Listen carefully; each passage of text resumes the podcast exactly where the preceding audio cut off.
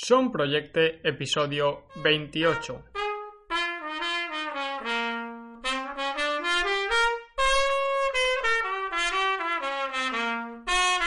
Muy buenos días a todos y a todas, bienvenidos y bienvenidas al podcast de Son Proyecte, el programa en el que hablamos de innovación y buenas prácticas educativas, de experiencias, recursos y técnicas que se están llevando a cabo en nuestras escuelas y nos ayudan a mejorar la educación. Comienza aquí el episodio 28 del domingo 21 de julio del 2019, penúltimo episodio de la temporada y sí, es que ya estamos acabando esta primera temporada en la que hemos aprendido, nos hemos divertido y hemos conocido a maestros y maestras de alrededor de toda España y fuera de España que están llevando a cabo innovación en sus aulas, innovación en sus centros o incluso fuera de ellas. Eh, nada más, eh, hoy tenemos una entrevistada, ella es Rosa y Javier Llopis, como viene siendo habitual en estas últimas entrevistas, está con ella. Buenos días, Javi, ¿qué tal? Correcto, Isaac. Hoy estamos con Rosa, que viene desde Madrid, desde el colegio, concretamente del colegio Virgen de Peña de Sacra, en Mancenares del Real. Es un pueblecito de, apenas, bueno, apenas, que nosotros también estamos por esa cifra, 8.600 habitantes. Así que, bueno, sin más preludios, buenos días, Rosa. ¿Qué tal? ¿Cómo estás? Hola, buenos días. Pues muy bien, aquí con vosotros. Bueno, cuéntanos un poco eh, dónde trabajas y cuál es tu labor en, en, el mundo docente. Pues yo trabajo en el colegio que has dicho, en el Virgen de Peña Sacra, y bueno, yo soy de inglés, aunque ahora mismo no ejerzo de inglés porque no estoy habilitada y bueno, pues a mí me gusta mucho la labor de tutoría. Entonces, pues suelo dar español y suelo tener una, una tutoría de los más pequeñitos de primaria, de primero, segundo. Este es el ciclo en el que más me ubico. Muy bien, muy bien. Y eh, eres profe de, de, educación primaria y de inglés, como has comentado, en un colegio público, ahí en Manzanares del Real, del Real y vienes a hablarnos hoy sobre uno de los, entre comillas, descubrimientos del, del siglo XXI. Y digo descubrimiento porque, porque sí que es verdad que hasta, hasta ahora nunca se había tratado la, la educación emocional pues como un aspecto de verdad relevante a, a, trabajar desde las etapas tempranas dentro de la escuela. Y bien es sabido que, que es uno de los aspectos, eh, pues como decía, más importantes, si no el que más, ¿no? Eh, ¿Qué opinas de esto? ¿Tú crees que, que de verdad es, es, uno de los aspectos más importantes y le debemos de dar ese peso que, que, requiere? Pues la verdad es que bueno, está siendo más que justificado en los últimos años que la neurociencia y la educación emocional y la, las inteligencias múltiples y demás pues están muy relacionadas con, con el mundo emocional tanto en aprender a gestionar los conflictos que tenemos como el saber reconocer qué emociones vivimos y, y, cómo gestionar cada una y sobre todo saber identificarlas en niños tan pequeños como con los que yo trabajo y no tan pequeños, vamos, que muchos adultos también podemos trabajar en este ámbito. Pues sí, pues sí. Y bueno, hoy vienes a hablarnos sobre, eh, si no lo digo mal, sobre la, el proyecto la enfermería del corazón. Cuéntanos, ¿qué es esto de la enfermería del corazón? Bueno, pues es un proyecto que nace de, pues de la convivencia, ¿no? De intentar mejorar la convivencia en los centros y entre los niños, evitar el bullying, bueno, todo lo que nuestra sociedad últimamente nos trae que todo es un poco viene a ser lo mismo, ¿no? Esta vorágine de vida que llevamos sin pararnos a pensar en la mayoría de los casos. Y bueno, pues cada vez hay más conflictos y más situaciones que, que los niños pues no saben gestionar. Entonces, pues nace de esa idea, de la idea de mejorar la convivencia y bueno, pues es una, una zona en la que los, a la que los niños, en el caso de nuestro cole, pueden recurrir durante todos los patios y pueden ir allí con sus amigos o sin sus amigos a solucionar los conflictos que tengan o a pedir ayuda o bueno pues hay también una serie de niños que se llaman los ayudantes que van con unos petos por el patio también para intentar ayudar a los niños que tengan conflicto. Estos niños también reciben una formación por parte de, de, un profesor del centro que también está metido en este proyecto y bueno, pues se les enseña un poco a empatizar, a ponerse en el lugar del otro, a intentar ayudar y bueno, pues, pues todo eso. ¿Y esto lo realizáis, eh, Rosa, de manera transversal? ¿O, lo trabajáis eh, cada, cada uno en su clase, en tutorías, como has comentado? ¿Cómo se trabaja desde el centro? Pues la Enfermería del Corazón es un proyecto de patios que forma parte del proyecto de convivencia y que lo llevamos tres profesores y, allí acuden pues los niños que lo necesitan. También a veces pedimos a los tutores pues si tienen algún niño que esté sufriendo pues rechazo o que esté más solo o este tipo de cosas que, que nos interesan de nuestros alumnos para poder observarlo y bueno, pues darle un poquito de salida o hablar con el niño o hablar con los niños que pensamos que puedan ser más afines a él y bueno, pues eso también. Y entonces los niños son los que hablan con el profesor. Si uno tiene un problema, yo tengo un problema, hmm. Y voy a hablar con el profesor, voy a hablar con un compañero o cómo gestiono este, este problema. Pues a ver, cuando los niños eh, al principio de curso, nosotros nos pasamos por las clases, los profesores metidos en este proyecto, la mayoría de los niños nos conocen, Muchos de ellos pues han sido alumnos nuestros, míos en, en, mi caso, que soy de las que están en primero y segundo, o del otro compañero que es de quinto y sexto. Y bueno, pues nos conocen. Entonces pasamos por las clases y les comentamos pues, que va a haber un espacio para resolver problemas de, de que tengan en el centro, que tengan en casa, que tengan con otros compañeros y, nada, que pueden acudir a nosotros, que nosotros le, también es, es, muy importante que ellos sepan que para nosotros lo que nos cuenten es un secreto, que vamos a intentar ayudarles desde la confidencialidad. Entonces, bueno, esa es una parte que luego a la larga vas descubriendo que para ellos es importante. Entonces ellos pueden acudir a ese espacio y a veces ya sabiendas de quienes llevan el proyecto y demás, pues a veces te pillan ahí en el pasillo y te cuentan sus cosas y bueno, al final acuden a ti, que es de lo que se trata. Incidimos también en que puede ser un problema del comedor, puede ser un problema que están teniendo en casa, que no saben a quién contar.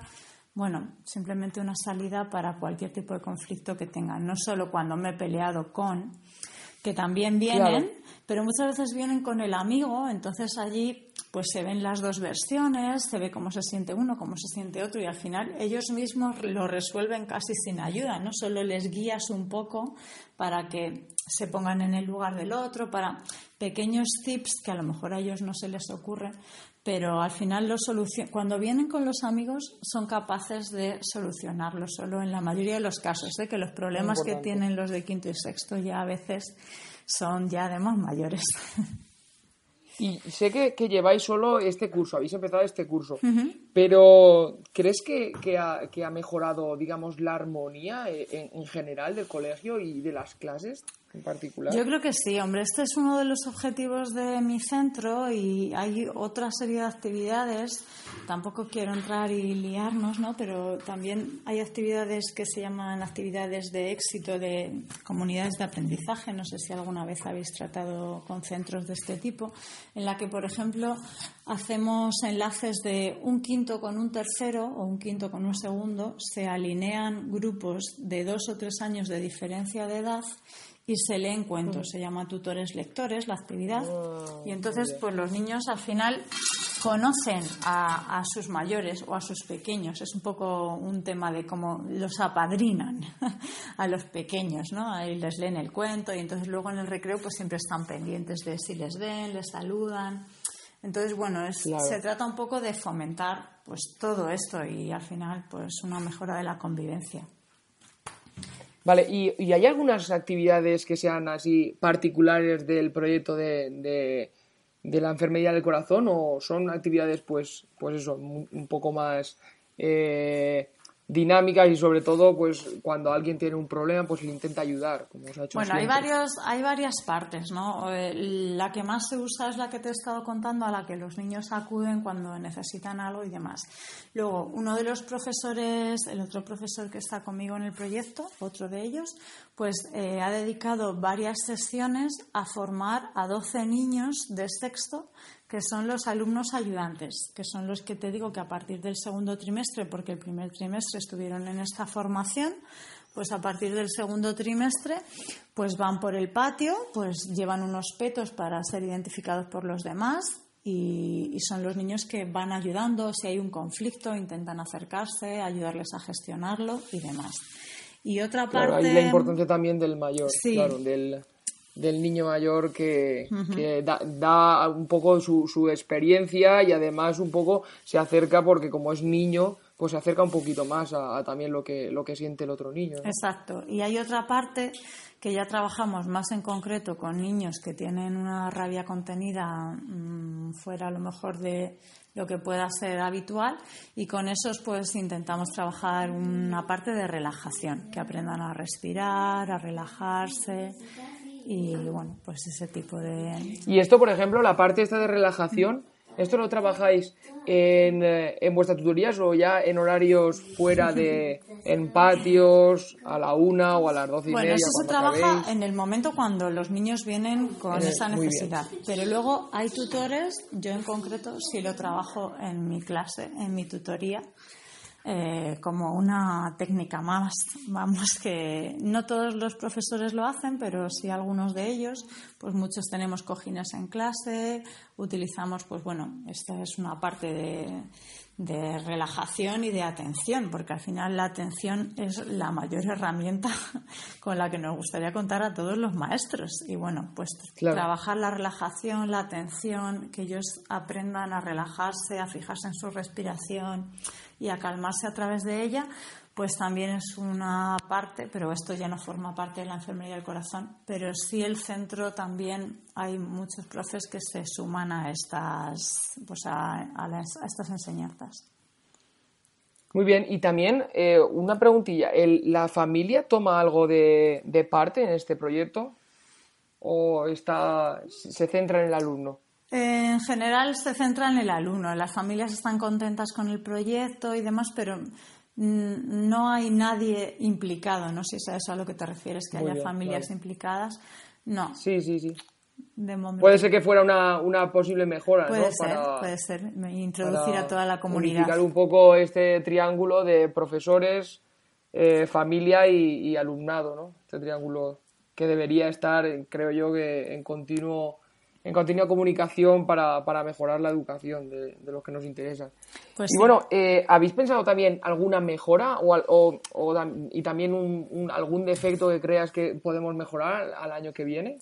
Pues alguna mejora sería un espacio más tranquilo que el que tenemos, que a ver si podemos lograr algo para el año que viene. El espacio que tenemos tiene sus ventajas y sus inconvenientes porque es una zona dentro del polideportivo, es un espacio que hay cerca, pero, pero bueno, podríamos tener alguna salita para trabajar un poco más con los niños que, que a lo mejor tienen unas necesidades de, de, sentirse más en un espacio más acomodado, sin niños alrededor, alrededor, no, pero tan cerca, o ruido sobre todo tan cerca. Un sitio más tranquilo creo que nos beneficiaría.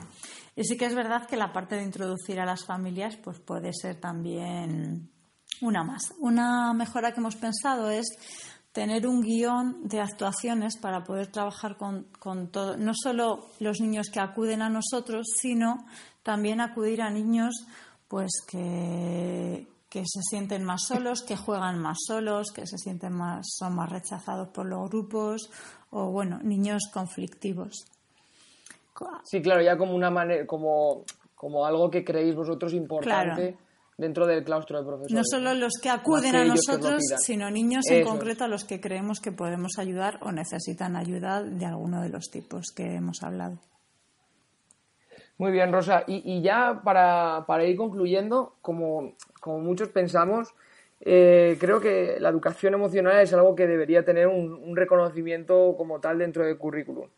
Pero ¿tú crees que de manera transversal o, piensas que debería ser eh, haber un área en la cual trabajar todos esos dos aspectos? ¿Qué crees que es mejor, esa transversalidad o, ya fijarnos en específicamente? Esta es una pregunta a ver, eh, yo. Para acabar, para nuestros oyentes. Yo soy muy de la educación emocional, me gusta trabajarla muchísimo. Yo tengo en mi aula el rincón de la educación emocional con los tablones, de las emociones, los botes del rojo con la purpurina, los botes estos de la calma con purpurina de distintos colores que los niños pueden coger. Cuando me siento triste cogen el azul y así todos los demás ya ven cómo se siente, están preocupados por él. Tal. Para mí es una parte fundamental de nuestro trabajo. Pero no se puede trabajar en un área, porque tú no puedes llegar y decir, venga, hoy toca hablar de la alegría.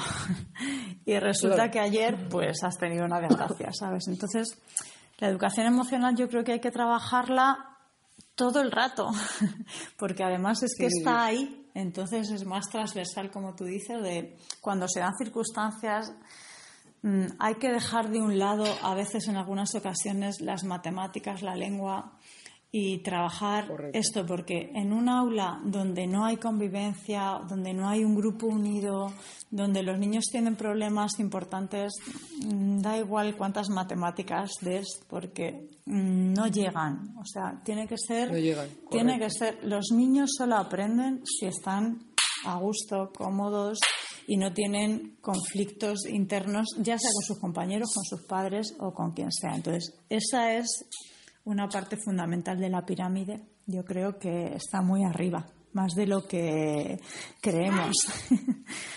Así que, bueno, esa es mi opinión.